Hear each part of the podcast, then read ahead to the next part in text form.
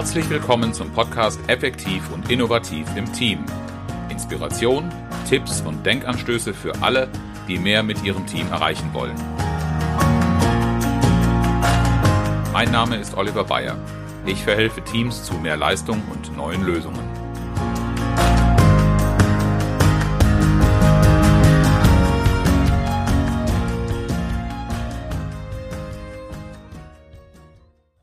Vor dem Einstieg ins heutige Thema möchte ich mit Ihnen feiern, denn meine neue Homepage ist online. Sie ist wirklich schön geworden und auch wenn sie ein bisschen gebraucht hat, ich bin heute sehr, sehr froh, sie zu haben und darin Folgendes präsentieren und bieten zu können. Sie finden da nämlich die Podcasts zum Hören und Nachlesen. Wir sind dabei, die Transkripte der bisherigen Podcast-Folgen Stück für Stück bereitzustellen so dass Sie auch lesen können, was Sie von mir auf die Ohren bekommen haben. Außerdem finden Sie auf der Homepage Informationen zu aktuellen Projekten und persönliche und fachliche Hintergründe zu meiner Person sowie ein Trainerprofil zum Download.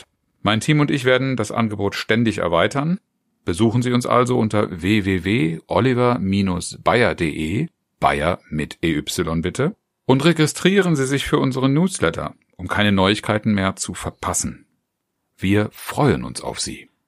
Das heutige Thema Brainstorming. Aber richtig. Wie Sie die häufigsten fünf Fehler beim Brainstorming vermeiden. In Kreativitätstrainings ist das Thema Brainstorming zuallermeist keine besondere Überraschung oder kein besonderes Angebot. Brainstorming kennt jeder. Sie vielleicht auch. Wenn Sie den Titel gelesen haben, und sind vielleicht neugierig darauf geworden, was könnte wohl Wichtiges zu Brainstorming zu sagen sein. Brainstorming, ist meine Erfahrung, kennt zwar fast jeder, aber keiner kann es so richtig. Und äh, viele glauben sogar, sie kennen es zwar, aber sie glauben nicht so recht an die Funktion. Und das bringt nichts. Und die haben sogar recht. Jedenfalls, wenn man es nicht richtig macht.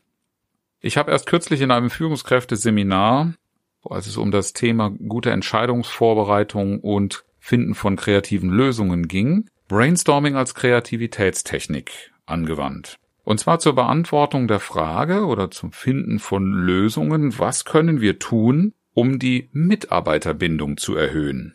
Sie werden es sich vielleicht schon denken, eine der ersten Ideen, einer der ersten Vorschläge, die da kamen, waren, höhere Gehälter zu zahlen.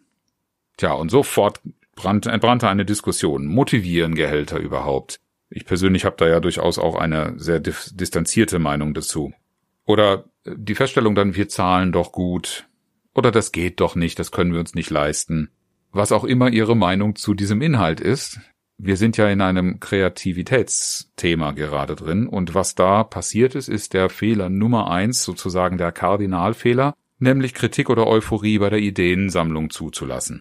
Wenn eine Idee geäußert wird in einer kreativen Phase, also während eines Brainstormings und Kritik und Diskussion zugelassen werden, dann äh, ist immer wieder zu beobachten, dass der Flow für neue Ideen abrupt abbricht, abreißt. Teammitglieder werden dann auch entmutigt, je nachdem, wie diese Diskussionen laufen. Und äh, der Kreativitätsraum ist stark eingeengt, weil ja mit der Diskussion der Idee auf einmal ein Fokus entsteht, der eigentlich in einer kreativen Phase nichts zu suchen hat. Hierzu verweise ich auch gerne auf die Episode Nummer 19, äh, die Grundsätze kreativen Denkens Teil 1, wo ich auch nochmal einiges zum Thema Kritik zurückstellen als Grundsatz kreativen Denkens gesagt habe. Äh, Kritik ist allerdings etwas, auch wenn meist als negativ konnotiert, ähm, auch positive Kritik im Sinne von euphorisch begeistert über eine so tolle Idee zu sein. Das sorgt zwar für positive Stimmung und Spaß, die man in produktiven Kreativsessions oft sehen kann, aber wenn wir eine Idee so sehr hypen, dass wir jetzt anfangen daran festzuhalten oder sie immer wieder nach vorne pushen, dann kommen neue Ideen dagegen gar nicht mehr an. Vielmehr werden die an der einen Idee gemessen und dann verfallen wir so schon wieder in Kritik. Kritik von weiteren Ideen. Und es passiert dasselbe, was ich gerade schon zum Thema Kritik und Diskussion gesagt habe. Es wird nicht mehr produktiv und es werden sich nur noch wenige bis gar keine mehr überhaupt daran beteiligen, Lösungen zu bringen, weil sie gegen diese gehypte Lösung das Gefühl haben, nichts mehr bieten zu können. Wie kommen wir aus dieser Falle raus? Die Empfehlung ist ganz klar, besinnen Sie sich auf die Regeln. Auf Regeln, die man natürlich vereinbaren sollte vorher, aber die vor allen Dingen äh, dem Grundsätzen kreativen Denkens entsprechen. Und wer sollte so etwas tun? Sorgen Sie einfach für eine Moderation. Eine Moderation übernimmt die Verantwortung dafür, dass Regeln, die vorher vereinbart werden, eingehalten werden. Sie gibt allerdings die Regeln nicht vor. Und damit sind wir auch schon beim Kardinalfehler Nummer zwei, weshalb Brainstorming sehr häufig argwöhnisch betrachtet wird, nämlich ein chaotischer Ablauf. Viele mögen Brainstorming nicht, weil es zu offen und damit auch zu beliebig erscheint. Es fehlen Regeln oder eine Art roter Faden, ein Handlauf, eine Struktur und deshalb ist die Angst davor, dass das unproduktiv bleibt, sehr groß und wie das so mit Ängsten ist, ähm, die sind ja auch oft selbsterfüllend, diese Prophezeiungen, die man da formuliert. Für Abhilfe sorgt auch hier wieder eine Moderation, die für den Prozess der Kreativität oder der kreativen Lösungsfindung übergreifend Verantwortung übernimmt. Denn diese Moderation kann, wenn es wirklich hoch hergeht oder nicht produktiv wird, sofort die Initiative ergreifen und das in die Gruppe spiegeln, zum Thema machen. Äh, wichtig ist natürlich auch diese Frage der, des Chaos oder des Unstrukturierten vorher zu besprechen, wie man vorgehen möchte. Dazu könnte gerade bei einer Brainstorming-Session auch gehören, dass wir von vornherein eine klare Zeitbegrenzung haben, zum Beispiel nicht länger als fünf Minuten.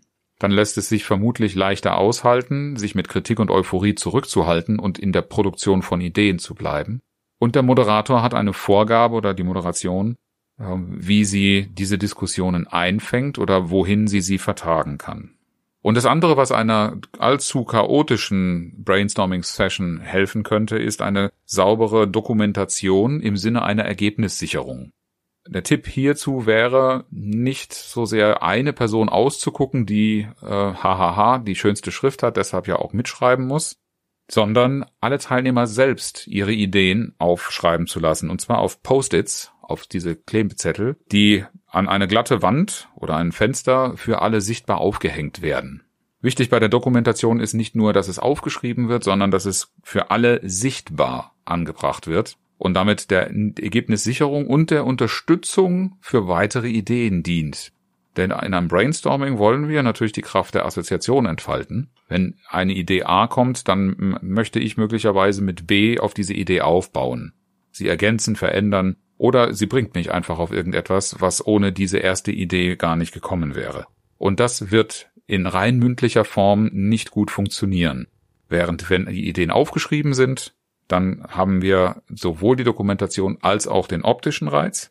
Außerdem haben die diese Post-its einen großen Vorteil. Wenn die Kreativsession vorbei ist und sie haben gut gearbeitet, dann haben sie eine große Masse. Und dann ist im nächsten Schritt das Bedürfnis nach Strukturierung sehr groß. Und das ist mit diesen Zetteln sehr einfach. Außerdem, wenn Sie an einer Wand arbeiten, diese Dinge selbst anbringen lassen, empfiehlt es sich im Stehen zu arbeiten. Das ist nicht nur ein praktisches Gebot, sondern nach unserer Beobachtung immer wieder auch eine Frage der Energie, die bei solchen Kreativsessions aufkommt. Wenn alle miteinander an einem Konferenztisch sitzen, am besten auch noch in einer sehr zurückgelehnten Haltung, kommt einfach nicht die gleiche aktive kreative Energie zutage, als wenn man spontan wie in einem Stand-up-Meeting nur zusammen steht, Dinge aufschreibt, die einem in den Kopf kommen und schnell Ergebnisse und Masse produziert. Die Dynamik ist unvergleichlich höher. Fehler Nummer drei, der gerne in kreativen Brainstorming-Sessions gemacht wird, dass die Gruppenzusammensetzung fachlich zu homogen bleibt. Wenn ich nur Fachleute, die etwas vom Thema verstehen, die den Bereich kennen, für den wir eine Lösung brauchen oder wie auch immer, diese einseitige Homogenität ausschaut, ähm, wenn, wenn die vorherrscht, wenn ich die so einführe, dann ist die Folge einfach ein eingeschränkter Horizont. Sozusagen ein Schmoren im eigenen Saft. Es fehlt völlig das Aufkommen frischer, unvoreingenommener Gedanken, mit Ausnahme von vielleicht einzelnen sehr talentierten äh, Mitgliedern in der Gruppe, aber eine Dynamik, die uns ausbrechen lässt aus dem Blick, den wir sowieso schon in unserem Alltag in einem bestimmten Problemfeld haben, wird nicht begünstigt, wenn wir keine externen Sichten dazunehmen, also dafür sorgen, dass fachlich heterogene Teams zustande kommen. Die haben nämlich einen viel, viel besseren Rundumblick. einen Überblick über das, was tatsächlich zählt. Es ist so schön zusammengefasst in diesem Satz, alle sagten, es geht nicht, bis einer kam, der das nicht wusste, der hat es einfach gemacht.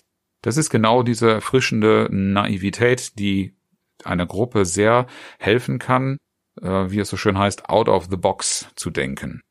Und dieses Querdenken, was für Kreativsessions sehr hilfreich ist, fällt Fachfremden einfach oft leichter. Fachfremde sowohl von der Ausbildung, aber auch von der eigenen Praxis, von der eigenen Organisation.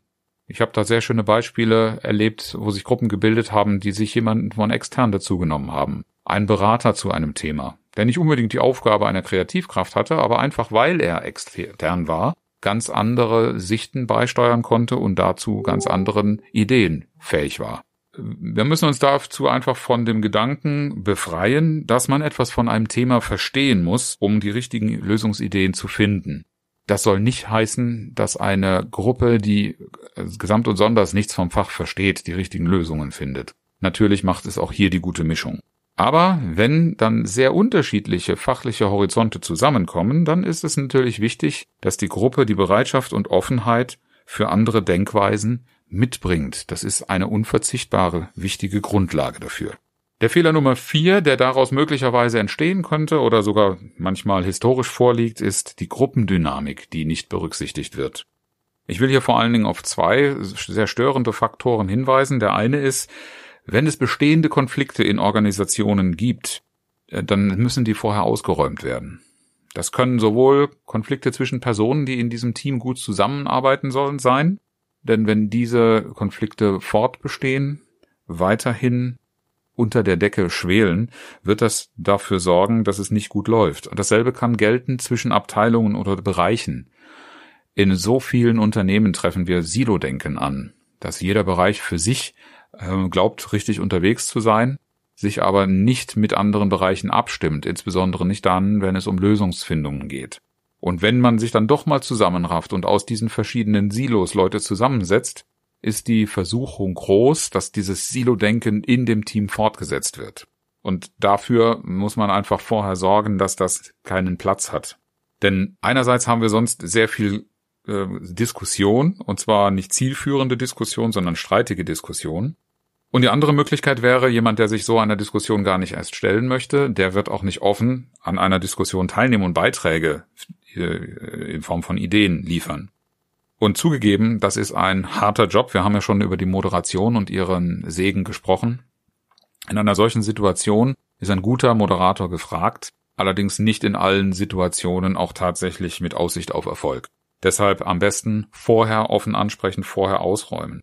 Ein anderer Spannungsfaktor für das Miteinander, für das soziale Gefüge könnte ein hohes Hierarchiegefälle sein. Ich denke da zum Beispiel daran, dass ein Geschäftsführer und jemand ähm, im Auszubildenden oder Praktikantenstatus im selben kreativen Team ist. Dann muss man sehr genau hinschauen, wie die Unternehmenskultur aussieht. Wie ist der Umgang miteinander, wenn da ein starkes Hierarchiegefälle zu spüren ist, im Sinne von äh, je höher in der Hierarchie, desto dominanter möglicherweise in der Lösungsfindung, dann ist das äh, etwas, was einem, einem kreativen Diskurs nicht unbedingt weiterhilft. Gegebenenfalls muss man so weit gehen, dass man das Brainstorming als Methode ganz aussetzt. Aber es hilft manchmal auch einfach im Vorfeld anzusprechen, wie die Hierarchie gesehen wird. Aufgabe der Moderation wird es aber trotzdem sein, zu schauen, ob es funktioniert. Denn ich habe viele Führungskräfte und auch Geschäftsführer erlebt, die eigentlich einen sehr offenen Umgang damit pflegen wollten, die es aber nicht geschafft haben, das in die Köpfe mit äh, zu transportieren, zu verpflanzen. Das heißt, obwohl sie sich nicht so verhalten haben, die hat der Rest vom Team so getan, als hätten sie es getan. Traut sich dann möglicherweise nicht mit einer Idee rauszukommen, wartet darauf, dass die Führungskraft oder der Geschäftsführer die erste Idee bringt oder in einem Extremfall, den wir in einem früheren Podcast schon mal erwähnt haben, wird die Idee dann erst auf den Prüfstand bei der Führungskraft oder beim Geschäftsführer gestellt, bevor sie aufgeschrieben oder in irgendeiner Form dokumentiert wird. Gegebenenfalls muss man dann auch ins Auge fassen, eine andere Kreativitätstechnik, die mit diesem Faktor besser umgeht, zu setzen. Ja, und der Fehler Nummer fünf ist etwas, was ich in den vergangenen beiden Podcast-Folgen schon thematisiert habe, nämlich wenn wir es versäumen, eine Kernfrage, eine Situationsanalyse und eine Zielformulierung im Vorfeld zu machen, damit völlig für alle klar ist, worum geht es eigentlich? Hören Sie deshalb gerne nochmal in die Folgen 21 und 22 des Podcasts. Wozu brauchen wir Kreativität überhaupt? Und welches Problem wollen wir damit eigentlich lösen? Wichtig ist, um das zu vermeiden, stellen Sie einfach sicher, dass Sie zu Beginn von der Brainstorming Sessions eine ganz klare Kernfrage stellen. Das Beispiel, was ich zu Anfang genannt habe mit den Führungskräften, wie können wir erreichen, unsere Mitarbeiterbindung zu erhöhen? gibt eine eindeutige Richtung vor und dann kann man Ideen in Hülle und Fülle sammeln und die Moderation kann immer wieder auf diese Kernfrage zurückkommen, sollten die Ideen mal zu sehr abschweifen, weil man gerade in einer hyperkreativen Phase ist, ohne Kreativität grundsätzlich beschränken zu wollen, aber sind wir noch auf dem Pfad, diese Frage zu beantworten, wäre schon eine Moderationsaufgabe. Ja, fassen wir also zusammen. Welche fünf häufigsten Fehler wir in der Durchführung eines Brainstormings antreffen und wie wir damit umgehen können. Erstens Kritik und Euphorie durch Regelvereinbarung und Moderation eindämmen. Zweitens einen chaotischen Ablauf durch ebenfalls Moderation und Dokumentation vermeiden. Drittens einseitige Sichtweisen durch fachlich heterogene Zusammensetzung des Kreativteams erweitern. Vierter Punkt Hierarchiegefälle und Konflikte im Voraus entschärfen. Und Punkt Nummer fünf Orientierung durch Formulierung einer Kernfrage geben. Tja, und was ist, wenn es jetzt trotz allem nicht mit dem Brainstorming klappt? Ja, dann sollten wir auch uns eingestehen, Brainstorming ist natürlich keine eierlegende Wollmilchsau. Es ist eine einfach anzuwendende Technik, aber wenn es aus verschiedenen Gründen nicht klappt, dann muss man sich vielleicht mal nach Alternativen umsehen. Alternativen vielleicht aber auch im Team. Das Team anders bilden. Oder eben eine andere Kreativitätstechnik auswählen. Oder auf externe Unterstützung setzen für die Moderation, für die Beratung der Situation oder auch für die Schulung in Kreativtechniken. Das ist natürlich ein nicht ganz uneigennütziger Hinweis auf die Möglichkeiten, die ich Ihnen bieten könnte. Das sind Funktionen, die ich regelmäßig in Unternehmen übernehme. Und zum Schluss noch das motivierende Zitat. Die Zukunft gehört denen, die die Möglichkeiten erkennen, bevor sie offensichtlich werden. Oscar Wilde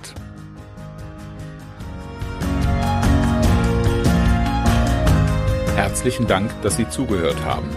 Mein Name ist Oliver Bayer und ich freue mich, wenn Sie beim nächsten Mal wieder dabei sind, wenn es heißt Effektiv und innovativ im Team. Inspiration, Tipps und Denkanstöße für alle, die mehr mit ihrem Team erreichen wollen.